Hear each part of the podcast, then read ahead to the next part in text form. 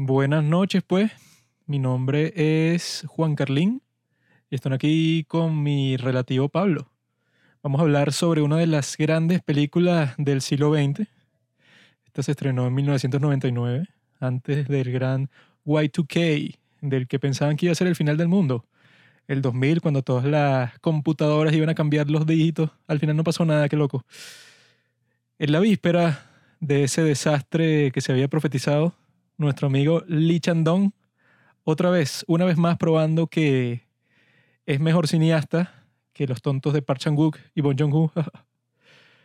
Porque si tú por lo menos buscas Park Chan-wook o Bong Joon-ho, buscas su nombre por Google, te salen mil artículos, mil perfiles, mil entrevistas, mil tal que les han hecho, porque bueno, son unos directores de muy alto perfil, pero haces lo mismo con Lee Chandong encuentras uno que otro por ahí, una que otra entrevista que le han hecho, pero para nada del mismo nivel de los otros dos. Y obviamente que los otros dos son, son muy buenos, por eso los tenemos agrupados en esta serie de Domingo de Drama, pero a este tipo eso, no le han dado el valor que se merece, no le han dado las aclamaciones, a pesar de que creo que con tres de sus películas Corea son las que ha mandado como representante del país para los Oscars lo hizo con Burning y no sé con qué otras dos películas, pero el punto es que, o sea, dentro de su país, yo creo que todo el mundo debe saber quién es, pues, pero no afuera. Entonces, vamos a mm, distribuir su palabra, pues, como hicieron los apóstoles, si ustedes recordarán después del Nuevo Testamento, luego de que, del Nuevo Testamento, después de los Evangelios, luego de que muere Jesús, nos narran es como los apóstoles fueron repartiendo la palabra de Jesús por todos los territorios aledaños a Galilea, ¿no? Toda esa zona. Y ahí es que el cristianismo se hizo la religión mundial que es el día de hoy. Y eso es lo que estamos haciendo nosotros, pero en vez de con Jesús Christus, con nuestro amigo Lee Chandong, que él tiene una palabra, pues tiene una buena nueva, pero no ha sido repartida. Este tipo incluso fue ministro de Cultura en el 2003, eso no, lo sabía. Y que después, supuestamente, a él le fue bien en su vida hasta que creo que fue en el 2008, por ahí, llegó otro presidente a Corea y después otra, otra presidenta que fue la sucia que todo el mundo odia porque pasó la tragedia esa del ferry de Sogol y ella y que por su culpa se murieron todos esos niños y les interesa esa historia, la, la pueden buscar así en YouTube, ferry de Sogol S-O-W-O-L. Y también porque la acusaron de que tenía unos, unos escándalos de corrupción, pero grandísimos, y fue declarada culpable porque llegó a un punto que era demasiado obvio. Y entonces él y que durante todo ese tiempo esos dos presidentes no, no, no le dieron nada para hacer sus películas, porque en Corea siempre te dan algo de, de, dinero por parte del gobierno para tu presupuesto. Pero en este caso no le dieron nada a Lee Chandong porque quedó en la lista negra, como trabajó para el gobierno anterior.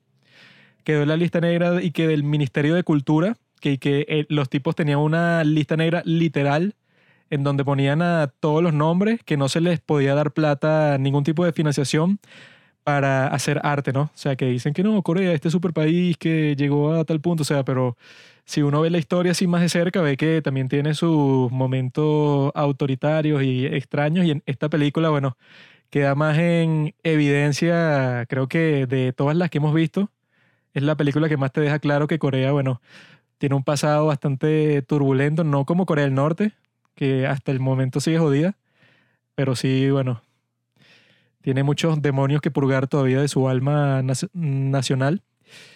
Y Pablo les va a decir cuál es la sinopsis de esta película, los puntos así más centrales, para ya empezar a hablar sobre ella, que eso es la primera película en esta serie que la vemos por primera vez. Todas las demás películas ya las habíamos visto antes, incluso varias veces, como en el caso de Parasite, de Oldboy, que son películas que uno ve, no sé, 10 veces.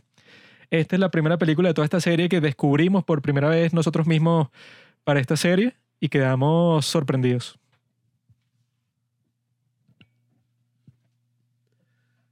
Este no es un resumen de Peppermint Candy, la segunda película de Lee Chandong. Es un resumen de Corea, de tres décadas infames de autoritarismo, guerras, fascismo y eventualmente la corrupción del espíritu universal del hombre coreano. el protagonista, después de una primera escena hilarante, donde vemos un tipo que está loco y se llega a la reunión de sus amigos de la universidad, del colegio.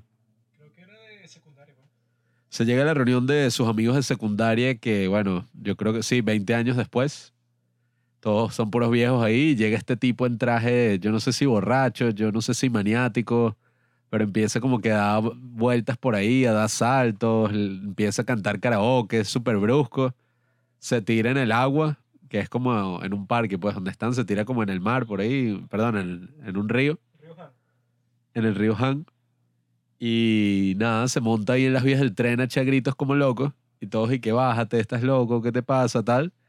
Y cuando viene el tren así a alta velocidad que lo va a arrollar, el tipo abre los brazos hacia el tren y, por favor, déjame vivir todo de nuevo, una cosa así. Y esa es como que toda la dinámica de la película. El tren yendo hacia atrás y vemos todas las cosas que ocurren en la vida de este individuo para que, bueno, llegara a suicidarse de una forma tan pintoresca y llegara a ser una persona tan loca, pues, un tipo desenfrenado. Entonces, vamos primero, bueno, eh, empezamos yendo tres días atrás, después vamos cinco años atrás, diez años atrás. En total vemos los últimos 20 años de este hombre, que yo creo que ya tendría 40 años por ahí, y llegamos hasta que él tenía los 20 años. Sí, entonces sí era la secundaria. Eh, y básicamente vemos qué fue lo que le pasó a este hombre para llegar a, a ese punto y cómo poco a poco se fue corrompiendo.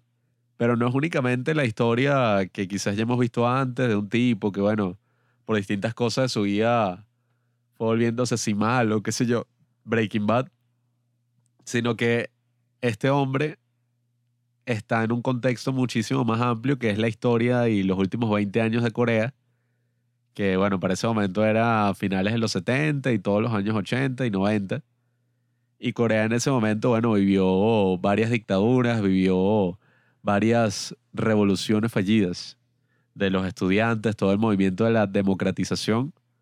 Y uno va viendo como este tipo que es un desgraciado, pues, completamente.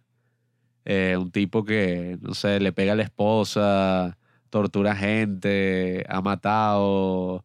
Es como eso, pues, la, de la escoria de la sociedad.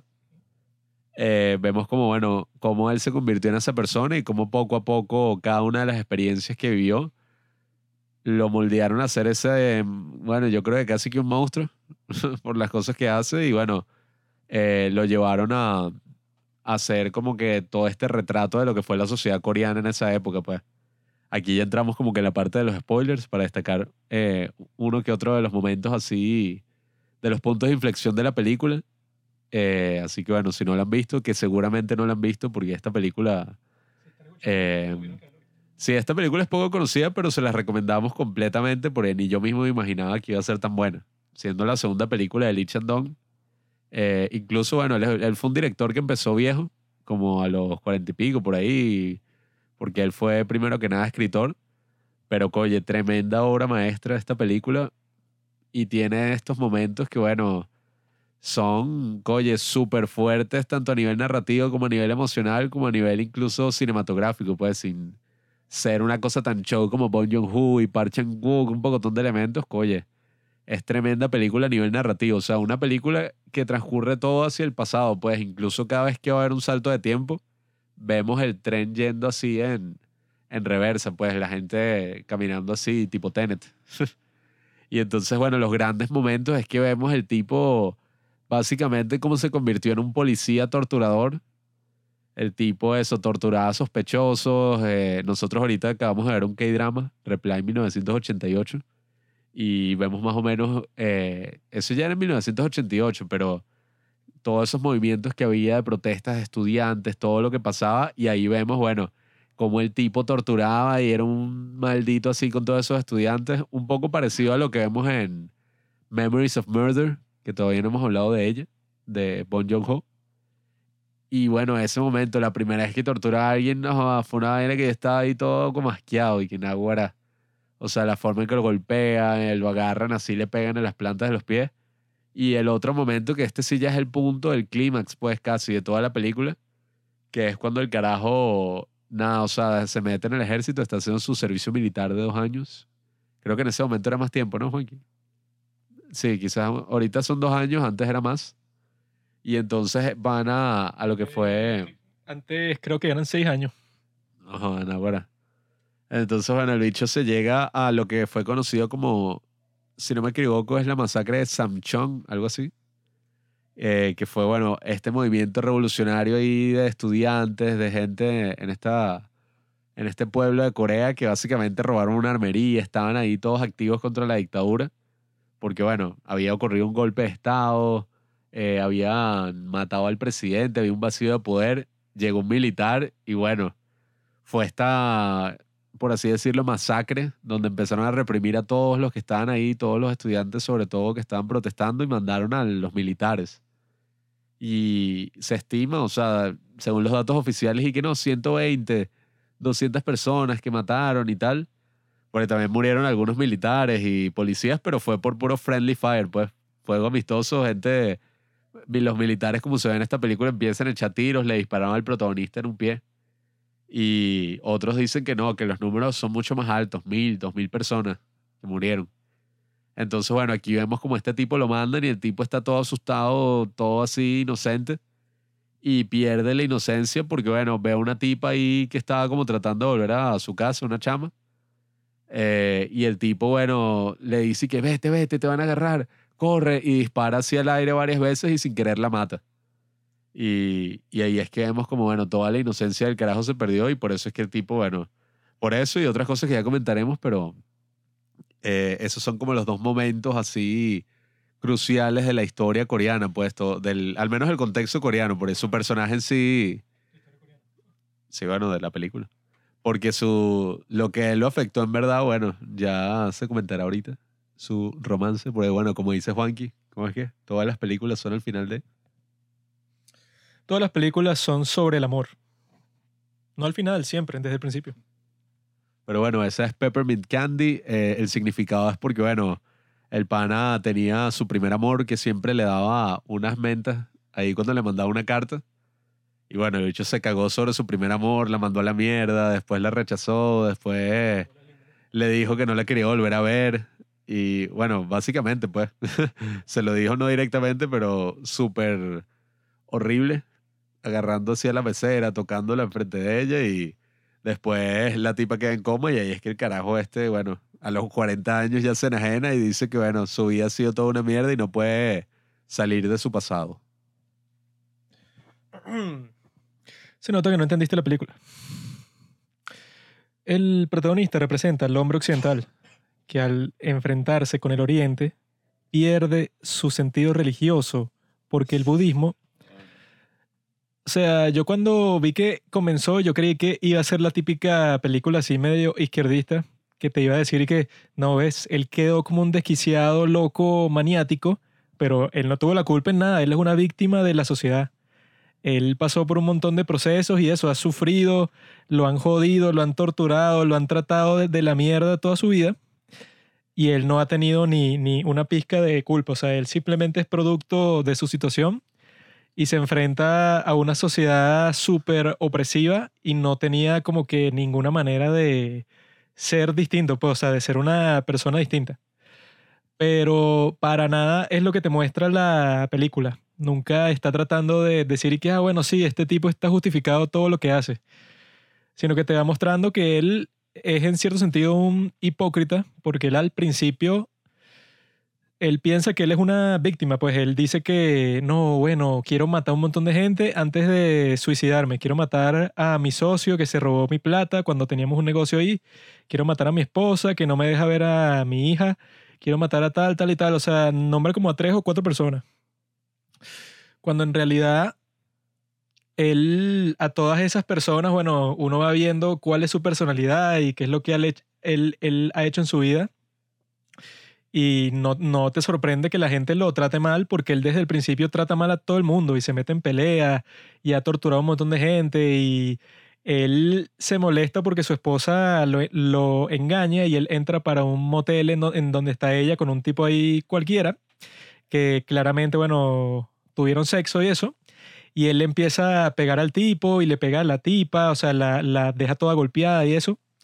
Cuando él ese mismo día iba a tener sexo que sí con la secretaria y, que se notaba que no era la, la primera vez para nada y que ya te había mostrado antes que él había engañado a su esposa que cuando estaba embarazada y que la trataba de, de la mierda cuando se conocieron. O sea, era un tipo que si le pasaron todas esas tragedias y él quedó loco, o sea, ponte que si lo traicionaron de verdad, como él está diciendo, y pasó por muchas experiencias terribles, sin embargo, no puede decir que, ah, pobrecito, él es la víctima de todo esto, porque bueno, lo más probable es que muchísimas personas, va- vamos a decir, no sé, un número cualquiera, que si 200.000 personas en esa misma Corea pasaron exactamente por todo lo que él pasó, pues, o sea, tuvieron que ir para el ejército, tu- tuvieron que matar a gente sin querer, eh, no conseguían trabajo después y se metieron a policía y bueno, como eso, como se ven Memories of Murder, esos policías no están concentrados y que, ay, vamos a buscar la prueba que diga que este tipo es culpable,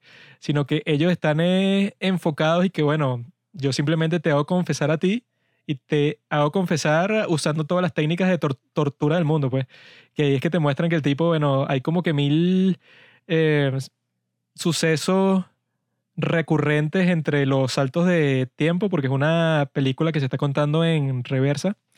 Y en este caso hay como que muchas referencias distintas a las manos del protagonista. Y que eso, pues, o sea, el tipo está torturando a alguien en la comisaría y lo tortura así tan bestialmente que el tipo se, se caga encima, pues, o sea, se, se defeca encima, o sea, en, en donde está. Y al tipo les quedan las manos llenas de heces, o sea, así, pero, li- pero literalmente llenas. Y justo después él se encuentra con su primer amor. Y la tipa, ¿verdad? Le dice que no, ay, tú has cambiado bastante desde que fuiste militar y eso. Pero lo que sí exactamente igual son tus manos, que son tan bellas y tal. Y bueno, le dice eso justo después que el tipo torturó a alguien por primera vez, que ya después lo haría un montón de veces. Y que trata a su supuesto primer amor como la mierda, hasta que ese yo creo que es el punto que te muestra que el tipo ya está más en decadencia, así vuelto mierda. Porque pasa eso que sí es bien raro, pues, o sea, que al principio y que, bueno, el, tipo está viviendo básicamente como vagabundo. Llega un tipo ahí cualquiera y que mira, que mi esposa quiere verte. Entonces le dice quién, Sun Min se llama mi esposa. Y él no reconoce el nombre ni nada. Cuando hace, no sé, 10 años, era que si la persona que él más quería en toda la vida hasta que ajá, sigue conversando con, con el esposo y dice que, ah, claro, Sunmin, sí, sí. Bueno, ella quiere verte porque está al borde de la, la muerte. O sea, no te dicen por qué, pero parece que tuvo una enfermedad bastante fuerte y está ahí entubada y todo. Y el tipo llora cuando la ve y ella también llora cuando lo escucha porque no, no tiene conciencia. Y que él también en todos esos saltos de tiempo siempre tiene un problema en la pierna. Siempre es y que, bueno, desde la lesión que él tuvo, siempre como que los momentos así más climáticos de su vida, como cuando eso, están tratando de atrapar un tipo que no sabemos qué hizo, pero lo estaban buscando y tal, y a él lo tropiezan y queda cojeando de la pierna derecha, o sea, en todos los momentos así en donde va a pasar algo bastante circunstancial para su vida, así que va a ser y bueno, después de eso tu vida cambió, el tipo está como que cojeando de la pierna derecha, y que ya al final, cuando tú lo ves, bueno, más desquiciado que nunca, también está como que esa referencia que hacen, que el tipo está cantando la misma canción que él cantaba en un karaoke hace muchos años, pero que en ese entonces, bueno, era un desgraciado, pero estaba de acuerdo todavía. Y él cantaba esa canción así bien, pues, o sea, el tipo hacía su buen esfuerzo y ya al final de la película el tipo está cantando, pero así como un loco, pues, o sea, el tipo pa- parece como si la garganta no le funcionara, o sea, se está lanzando unos gritos todos locos y pone incómodo a todos los que están ahí, porque todos están y que, ¿qué le pasa a esto? O sea, todos están en una fiesta, como que pasándola súper chévere, todos están felices ahí. Y llega este tipo todo loco y empieza a empujar a las mujeres y a pelearse con un tipo ahí. Y cuando canta, canta, pero así, como un enfermo mental, pues como si estu- estuviera teniendo esos eh, episodios maníacos que tienen, bueno, muchas personas que sufren de distintas enfermedades mentales, pero este tipo no es tanto su caso de que tiene una enfermedad mental, sino que debe tener como que estrés postraumático. Pero yo creo que lo interesante de toda la forma en que lo cuentan es que eso, pues nu- nunca están tratando de justificarlo a él, sino que están diciendo y que, bueno, él estuvo en una situación súper mierda, o sea, así terrible, pero de las peores que puede estar una persona, pues en un aparato así represivo, pero extremo.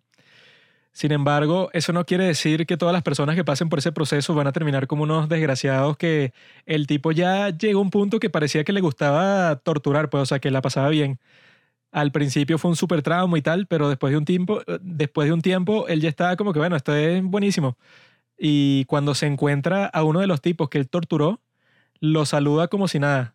E incluso le hace referencia al momento en que lo torturó y cómo se burlaba de él, pero lo hace en una forma que tú cuando lo ves por primera vez, tú no sabes eso y tú dices que, bueno, no sé, ¿será que se encontró con un amigo que no le caía bien cuando era joven? O sea, tú no te imaginas y que no, fue un tipo que él torturó y se pone a bromear con el hijo de este tipo que él torturó así como si no fuera nada, o sea, como si eso no le pesara en la conciencia en lo absoluto. Bueno, ese momento en particular fue uno de los que más me impactó porque el tipo así como maldito jugando con el niño y riéndose, como que qué bola. Y después cuando llega al baño le dice que la vida es bonita, ¿no? y después uno es que se da cuenta de que estaba haciendo referencia cuando el tipo lo estaba torturando. Y que, mira, leí tu diario aquí, este cuaderno tuyo que tenías, donde notaste que la vida es bonita y que cómo es eso. Y que no sé de qué estás hablando, tal. Y mientras le caía golpes, cachetadas, lo estaban ahogando. O sea, ya está ahí, este bicho es un enfermo. Pero lo que me gusta es eso, pues, o sea, que es como el click coreano. Porque en click eh, también te muestran que este tipo, bueno, tiene una buena vida, o sea, le pasan cosas malas, tiene dificultades como todo el mundo, pero él tiene como que en su poder, si cambia de actitud, bueno, Em, podría vivir una buena vida, o sea, tiene como que todas esas, esas condiciones y este tipo en sí no está tan mal, pues. Llegó un punto en que tenía su negocio, le va bien con las mujeres, tiene hijos, o sea, no es un tipo que está en la mierda, o sea, al, al final está en la mierda. Pero al principio y mientras te están mostrando, o sea, como que varias etapas de su vida, o sea, que si al principio de su vida, cuando le está diciendo al amor de toda su vida, le dice que no, yo quiero ser fotógrafo para buscar la verdad de las cosas, la verdad silenciosa que sí de las flores y todas estas cuestiones que estamos viendo. Y eso también es importante cuando la tipa le da la cámara, ella años después se acordó de eso que él dijo y le regala una cámara y el tipo cuando se la da dice que yo no, yo no quiero esta basura. Así, pero se lo dice de una cuando la tipa fue que, bueno, ahorré por un montón de tiempo solo para comprarte esto porque tú me dijiste que querías ser fotógrafo, ¿no? Y eso pues, él durante toda su vida como que se acordaba de esta mujer, que la actriz está chévere. Y es la primera vez que actuaba, porque este Lee Chandong dijo que él la puso para la película luego de ver que ella había intentado ser actriz por un montón de tiempo, pero no tuvo suerte, pues, o sea, ya llevaba bastantes años en la actuación, pero como que nadie le da una oportunidad este tipo le dio la oportunidad y luego estaría en su siguiente película, Oasis. Ella hace de una mujer enferma mental que dicen que también es una super actuación. Esa no la hemos visto todavía. Pero en esta película ya el tipo eso, el tipo cuando está conversando con ella, que sí fue lo más bizarro que eso, él no le estaba parando para nada, que al, al parecer la mesera de donde estaban sentados como que quería estar con él, pues ya le había dado como mil señales y después se convertiría en su esposa. Pero el tipo como que no le prestaba atención para nada. Ahora cuando tiene esta tipa al frente, le empieza a tocar por encima de la falda a esta mesera, frente a la que es su primer amor y a la que él le, como que le ha tenido un cariño bastante grande todo este tiempo. No sabemos muy bien por qué, pero eso fue como que la, la que representa el antes y después en, en su vida porque lo conocía cuando era una persona inocente, normal, y lo conoció luego de que se fue transformando en un desgraciado, pero la tipa lo quiso durante toda su vida, o sea, fue la constante durante todo ese tiempo en donde, donde según él la gente lo traicionaba y lo trataba mal. Ella fue la única persona que se mantuvo y que lo quiso durante todo este tiempo. Y cuando está frente a ella y le regala una cámara, es el tipo la trata, pero como la basura más grande del mundo, y la tipa se pone a llorar cuando ve eso, porque yo supongo que ella no entiende por qué lo está haciendo, pues está ahí que este tipo está loco. Y al final le da la cámara el esposo de la que era su primer amor y el tipo lo primero que hace es que la vende por nada, pues por 30 mil wones, que son como 30 dólares, como que para comer ese día ya, pues estaba tan desquiciado que no, o sea, que él ya estaba viviendo el día a día. Y que la cámara tenía un rollo dentro y él saca el rollo y lo bota, o sea, como que no le importa ya más nada. Y sí te muestra que es una historia súper trágica porque te- e- e- es como si él no hubiera tenido otra opción, o sea, a uno como espectador desde afuera sí le parece que él tuviera muchas opciones para que su vida hubiera sido distinta, pero desde su perspectiva él se siente como una víctima 100%. Entonces también te pone así en la mente que muchas personas uno puede caer fácil en esa trampa de que no, bueno, que mi vida es terrible porque no se quiere y no sé, el, ful- el fulanito este y la mujer tal me arruinaron cuando me hicieron tal cosa. O sea, uno puede tener esa mentalidad de víctima muy fácil cuando en muchas situaciones, o sea, tú ti- tienes que tener como que más responsabilidad por tus acciones. O sea, este tipo ya al final es una de las personas más patéticas del mundo porque él, tú ves cómo se comporta y yo pensé que lo iban a tratar de redimir de alguna forma desde el principio, pero eso nunca se trata. O sea, te muestran varios eventos en donde X o Y cosa no fue su culpa, pero en general se mantiene la cuestión de que el tipo ah, bueno, habrá tenido muchas oportunidades para cambiar, pero cada una de esas oportunidades las lanzó para la basura. Sí, yo creo que esa escena que tú comentas donde empieza a tocar a la tipa y a la mesera. Y trata feísimo a quien fue su primer amor, yo en ese momento sí como que entendí más o menos su actitud en el sentido de que justo ese día fue que sí, el primer día en que el tipo torturó. Justamente venía de haber torturado a un tipo así que al principio empieza abrazándolo, o sea, incluso en la escena empieza abrazando así un tipo así, eh, que sí, en interiores, en boxers, todo amarrado con unas cuerdas y que lo que por favor, dime la información, dime la información, dime la información. Y le empieza a caer a golpes como un desquiciado. Eh, y yo entendí como que no, bueno, ver a esta tipa que lo ve a él como un tipo todo sensible, que quería tomar fotografías y amaba el mundo y tal. El tipo está ahí que tú no sabes en lo que yo me he convertido. O sea, y que eres demasiado estúpida, eres demasiado inocente. Yo más o menos percibí eso. Y ahí es que el tipo, bueno, básicamente tiró su vida así por el retrete, pues como, mira, ya no hay redención. Y ya cuando el tipo llega a ser un vagabundo, pues a los 40 años, al principio de la película y el final de la historia, se nota que, bueno, es un carajo que está constantemente pensando en el pasado. No ve casi que ninguna posibilidad de futuro.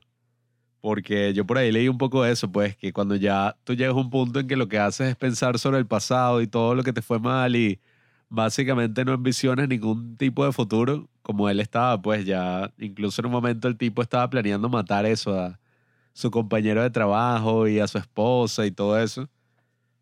Ya el tipo pensaba que no había ninguna otra posibilidad, o sea, la única posibilidad era volver y no cometer o no hacer, pues no tomar ese curso de acción que tomó hace 20 años.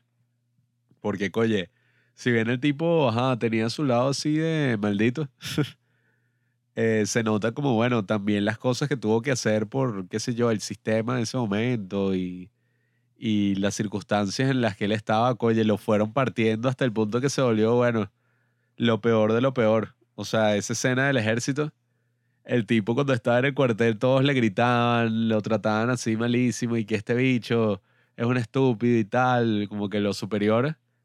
Y el bicho llega así y mata de una, o sea, bueno, fue por equivocación pues, pero mata a, a una estudiante que al principio él confundió con la que era ese, pues su primer amor. ¿cómo es? Esa escena tiene un efecto que yo me quedé, wow. Porque él está así, ve a una persona que está del otro lado de las vías del tren y la ve como su primer amor. Y yo lo que pensé y que es imposible que esté ahí porque los tipos han viajado en camión un montón de tiempo cuando la tipa estaba a pie. Y ella pasa por una zona que está cubierta por una pared que es 100% sombra y sin cortes ni nada. Sale de la sombra la estudiante, o sea, como que él la confundió, pues, pero te muestran esa ilusión 100% visual mostrándote así que él y que bueno, él ya desde ese punto ya estaba en otra, pues, o sea, ya estaba como que tratando de escapar su vida actual y eso se iba a mantener por el resto de su vida. Sí, es que, oye, incluso el hecho de que no fue que el tipo la mató porque el entrenamiento militar lo convirtió en una máquina de matar, sino que él incluso estaba diciéndole que vete, vete, vete, ve corriendo y empezaba a tirar tiros de advertencia sin querer la mata. O sea, es una cosa que ahí tú te das cuenta como, bueno, poco a poco él se va volviendo un monstruo, pues ya todas esas cosas de tortura a mí siempre, bueno, todas esas escenas son horribles, porque no es que es una tortura así gore, pues, o sea, eh, que eso también me parece como lo, lo interesante y sorprendente que tiene este director, que incluso en un gesto así tan pequeño, pues, como es, y que, bueno, el tipo eh, confundiendo a, a, esta desconocida porque era su primer amor, o incluso viendo esta violencia acá que eran, bueno, golpes, cachetadas y, y bueno, al tipo lo pero ajá, no era una cosa así gore y que bueno, vamos a cortar a este tipo, le vamos a cortar la pierna o tal, como tendrían otros directores más extremos, yo ahí estaba, pero totalmente indignado, o sea, yo estaba, eh, y qué verga. Aquí es que uno siente el peso que tiene la autoridad y cualquier cosa que te hagan, yo me sentía así tan indefenso como uno de estos estudiantes que estaban torturando. Y el hecho de que el tipo se lo consigue años después, teniendo un hijo, y lo primero que hace es burlarse, es como que, wow, o sea, este tipo es un enfermo y en sí, ¿qué dice de la sociedad coreana? Pues, porque yo leí como que una reseña que hizo un coreano ahí en IMDB y decía que, bueno, si bien no tienes que ser coreano para disfrutar y entender esta película, eh, el que hizo la reseña dijo que él vivió toda esa época y, oye, él siente como todo está ahí representado a la perfección. O sea, como todo eso que vivió Corea está ahí y qué tipo de personas, bueno, pudieron salir y, y es un poco lo que, bueno, ya hablaremos de eso cuando hablemos de Memories of Murder pero el hecho de que el tipo no es que siguió siendo policía, sino que después de ser policía se volvió un tipo ahí de negocios. No sé ni qué hacía. Arreglaba carros, vendía carros. Tipo, lo que parecía es que tenían como una tienda de muebles cuando está con el, con el socio que tenía la secretaria, que coño, está chévere. Si esa fuera mi secretaria, también hubiera engañado a mi esposa. Pero el tipo, sí, o sea, pasó de ser torturador y después con uno de los torturadores sacó una empresa de muebles y que le iba bien. Pero después fue que no, fulanito me robó los reales. Y que bueno, esa parte no nos la muestran, pero yo no confío mucho en este tipo como narrador, dado a cómo se comporta, pues el tipo es un loco. No, y otra de las escenas que, como te digo, cosas pequeñas, pero que, wow, yo me quedé, ¿qué, qué le pasa? Está loco. El tipo está en ese segmento, cuando lo vemos ahí, que la, esposa lo está engañando y todo esto. Eh, ellos están estrenando una nueva casa la esposa, la hija como de 8 años y están todos los compañeros de trabajo, la secretaria, el amigo, todos los compañeros de trabajo ahí. Y como que el tipo está ahí, nada, o sea, van a comer y entonces el perro está ladrando, de hecho le empieza a caer patadas, pero como un desquiciado. Y la tibia, ay, es que lo de los perros, ajá, y el bicho cayéndole, pero patadas así durísimas al perrito. Y entonces, ajá, se sientan a comer y es y que, ay, le quiero hacer una oración y tal. Y que esa parte fue todo incómodo. Y la tipa empieza decir, por favor, bendice a mi esposo, bendice a esta familia. Y se pone a llorar así, pero como una loca. Por bueno, que si unos días antes el tipo le cayó golpes porque la consiguió engañándolo. Y uno ve así como todo se va volviendo súper incómodo, súper tenso. Y después, la escena después, vemos a la tipa saliendo de la casa agarrando y la niña llorando y llorando. La niña como de 8 años.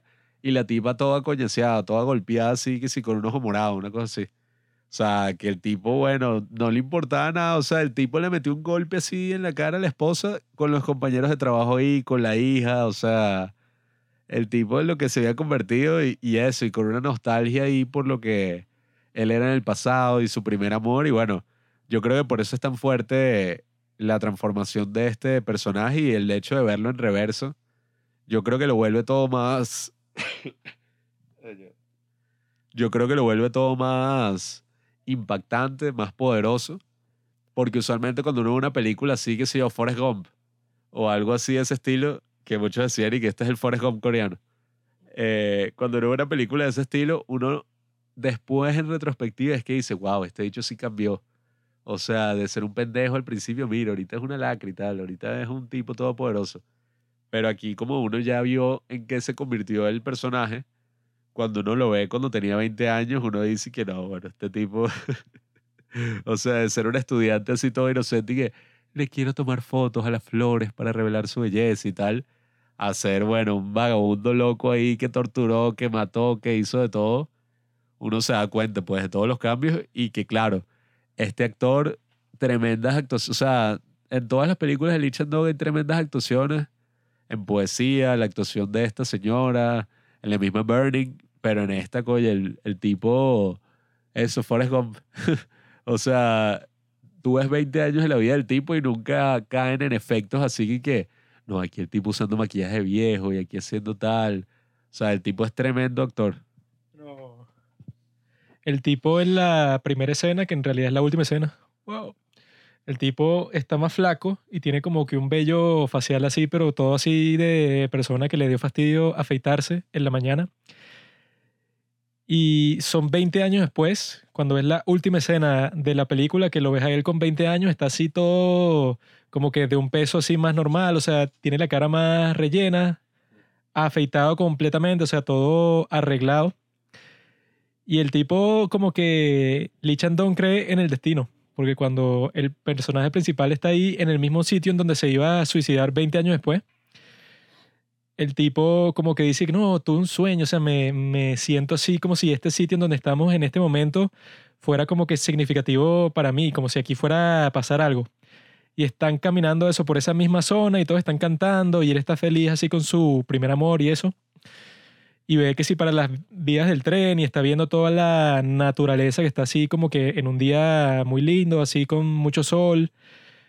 Y él está ahí como que sintiendo que, que, bueno, este sitio tiene como que una, un significado poderoso para mi vida. Aquí va a pasar algo que va a ser horrible y bueno, yo creo que si se, se, se lo contabas a esa versión él de joven, no se lo iba a creer. Y que bueno, aquí vas a, te vas a suicidar tú en 20 años, luego de que tu vida va a ser una de las cuestiones más perturbadoras de la historia. O sea, vas a pasar por un proceso ahí, pero súper extraño, que te va a dejar como un monstruo. Y sí me gustó esa parte porque le pone así como que una especie de, parte mística así en la película, pues. Que no es solo así de que no, bueno, esto le tenía que pasar y ya por el sistema y tal, sino que es algo más como que espiritual, o sea, que le está destinado de, cierto sentido a terminar así. Y se debe sentir bien extraño, pues, o sea, porque en el resto de la película, él como que muchos sitios de, de, los que iba estaba pasando el tren o estaba dejando a su primer amor en la estación de tren o estaba yendo en tren a tal parte. O sea, siempre se involucraba un tren en muchos de estos saltos de tiempo. Hasta que al final el tipo eso muere así de una forma súper perturbadora, gritando frente a un tren, frente a las mismas personas que estaban con él hace 20 años, que todos se ven normales, pues. O sea, son personas que, por eso es que eh, al, al, al, tipo no le quitan culpa al protagonista, porque esas personas lo más probable es que también pasaron, quizá no tan bestial de las experiencias que él tuvo, pero si era Corea de ese tiempo, todos los hombres que estaban en ese grupo tuvieron que ir para el ejército, todos tuvieron que soportar una situación económica terrible, todos seguro pasaron por un montón de cosas terribles. Sin embargo, el único desquiciado ahí es él. Entonces, también seguro tuvo que ver con algunas características de su personalidad y tal. Pero sí, yo, creo que ese queda como un final perfecto, pues. Queda así como que súper satisfactorio el hecho de que te, te llena como que todos los huecos, pues. Y que bueno, el tipo, incluso la naturaleza se ve, se ve mejor porque el río está más lleno, eh, hay como que más vegetación en toda esa zona cuando en 20 años después todo se ve como que eh, descuidado, pues el río está casi seco, todo está así como feo. Entonces yo creo que si nosotros volvemos a ver esta película, bueno, Pablo tiene ahorita 20 años. Seguro Pablo en 20 años, que está así en un sistema también jodido, en Latinoamérica capaz él termina así también. Se mete en el ejército. Aquí no es obligatorio, pero quizás se mete en el ejército buscando gloria y después termina torturando. Uno nunca sabe las vueltas que da la vida.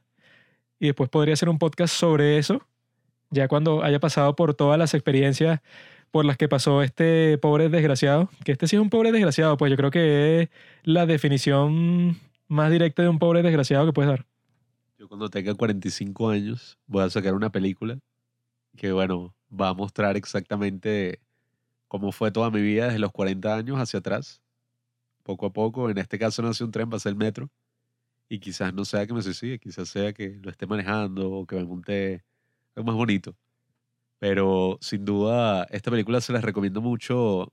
Si, bueno, claro, como están escuchando esta serie y quieren enterarse más del trasfondo socioeconómico de Corea, o quizás, bueno, más que nada el trasfondo histórico de Corea y cómo llegó hasta el punto que está ahora, porque, como bien dije, muestra los años 90, que fue esta crisis económica en varios países asiáticos por la que este personaje quizá por eso fue que perdió el trabajo, muestra todo lo que pasó en los 80 de esos regímenes dictatoriales y cómo había represión y cómo el bicho se veía obligado a matar y a torturar y muestra un poco cómo era todo así. Bueno, no muestra tanto de los 70, creo que solamente es una escena, pero muestra todos esos cambios así en la sociedad coreana y bueno, eh, qué es lo que ocurre cuando una de esas personas se deja llevar por todo eso y básicamente se vuelve algo, un producto así claro de todas las peores cosas de su sociedad. Bueno, y él dijo que Ajá, este es un tipo clásico de esos años, pero también es un tipo clásico de estos años, el, el protagonista de Burning, que fue la película que ya reseñamos, bueno, que ya comentamos en este podcast, porque él dice eso, pues que los jóvenes el, día de hoy, desde que en Corea se alcanzó la libertad, entre comillas, la democracia, ya no tienen por qué pelear, entonces están así como que sin propósito por ahí. Bueno, si hay alguien sin propósito es el desgraciado de Burning, que el tipo anda por ahí, no sabe qué hacer, o sea, es un tipo que es como que muy pasivo en su vida y que él dice pues que en el caso de Burning él odiaba, el protagonista odiaba el sitio ese que sí con las vacas y tal, donde vivía su padre. Sin embargo, el tipo está obligado cuando su padre le pasa el precance ese, bueno, a cuidar todo ese sitio que él odiaba desde niño.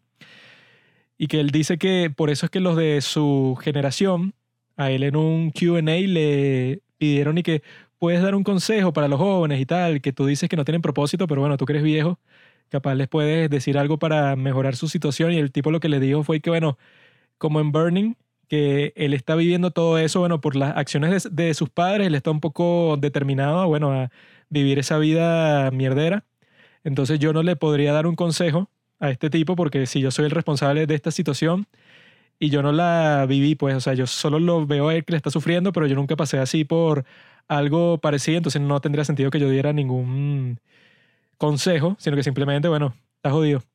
Y que por películas como estas, y bueno, las que hace Lee en general, es que yo no entiendo cuando la gente dice que, no, bueno, el cine es algo internacional, eso no tiene que ver con el país, eso es algo totalmente independiente que tú haces cuando eso, el tipo te muestra en todas estas películas que tú puedes ser el tipo más virtuoso, puedes tener una buena actitud, puedes ser responsable, o sea, puedes ser lo que te dé la gana y estar en un sistema así de mierda, o sea, que te toque vivir por unos tiempos bastante difíciles y eso te puede moldear a ti completamente, pues, o sea, tú quizá te salvas de esa por cualquier razón, o sea, por suerte o, lo que sea, pero cualquier película de esta, o sea, si, si lo comparas, no sé, que si con Amores Perros, o sea, tú ahí yo apuesto que si yo fuera de México y viviera todos esos tiempos, yo puedo decir que, ah, estaban en una difícil situación económica, por eso es que este personaje tuvo que hacer tal cosa, o sea, tú puedes rastrear como los orígenes históricos de un montón de cosas que están pasando en la película.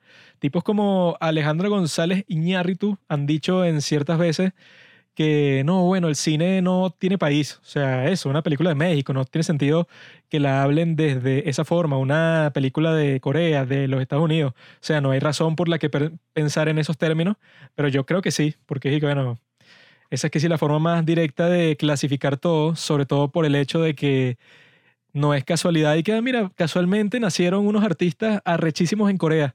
O sea, de los mejores cineastas de todo el mundo están en Corea. O sea, qué loco o que hay varios que también están en México. O sea, hay cosas que pasan del destino que nace una persona mágica en este sitio y bueno, se vuelve un gran artista. O sea, eso no pasa de esa forma, pienso yo, sino que bueno, si Park Chan-wook hubiera nacido en Corea del Norte o en China, lo más probable es que no hubiera hecho ninguna película y fuera granjero en Wuhan, no sé, una cuestión de ese estilo. Y lo mismo pasa eso con Lee Chan-dong, con Bong Joon-ho, y que bueno, si tú no vives en Corea, que es un país bueno, que está como que predeterminado desde hace muchos años a, hacer buen cine, lo más probable es que no lo hubiera hecho y ya no. Y que no, él nació en, en un puerto en Malasia y así sin padres y vivía en la calle. Sin embargo, él hizo una gran película. O sea, eso no tiene mucha lógica. Por eso es que yo creo que tiene sentido eso, pues clasificar las películas por país, porque si tienen un contexto histórico y eso, no solo esta película, como esta película existen cientos que los directores te van a decir, bueno, Roma de Alfonso Cuarón el tipo habla sobre su vida y tiene como mil referencias a los eventos sociales y políticos que estaban pasando en México en ese momento y a cuestiones de que no, que la economía, que mis padres eran de esta clase, o sea, todos esos factores que siempre van a estar presentes en historias así realistas y no realistas, pues tipo el Señor de los Anillos que, que está influenciado por las guerras mundiales y tal, o sea, todo eso yo creo que es bueno que en este podcast se clasifiquen las películas así por país y que lo sigamos haciendo y sigamos divirtiéndonos con estas películas y viviendo la vida. Así ya saben, si ustedes se encuentran en un sistema autoritario, tiránico, lo mejor que pueden hacer es convertirse ustedes en el tirano y cambiar las cosas. Gracias por escuchar Los Padres del Cine. Síguenos en Instagram en arroba los padres del cine para enterarte de los nuevos capítulos que iremos publicando. Si nos escuchas por Apple Podcast, déjanos una reseña. Si no, disfruta escuchándonos en todas las aplicaciones por las que puedas descargar podcast.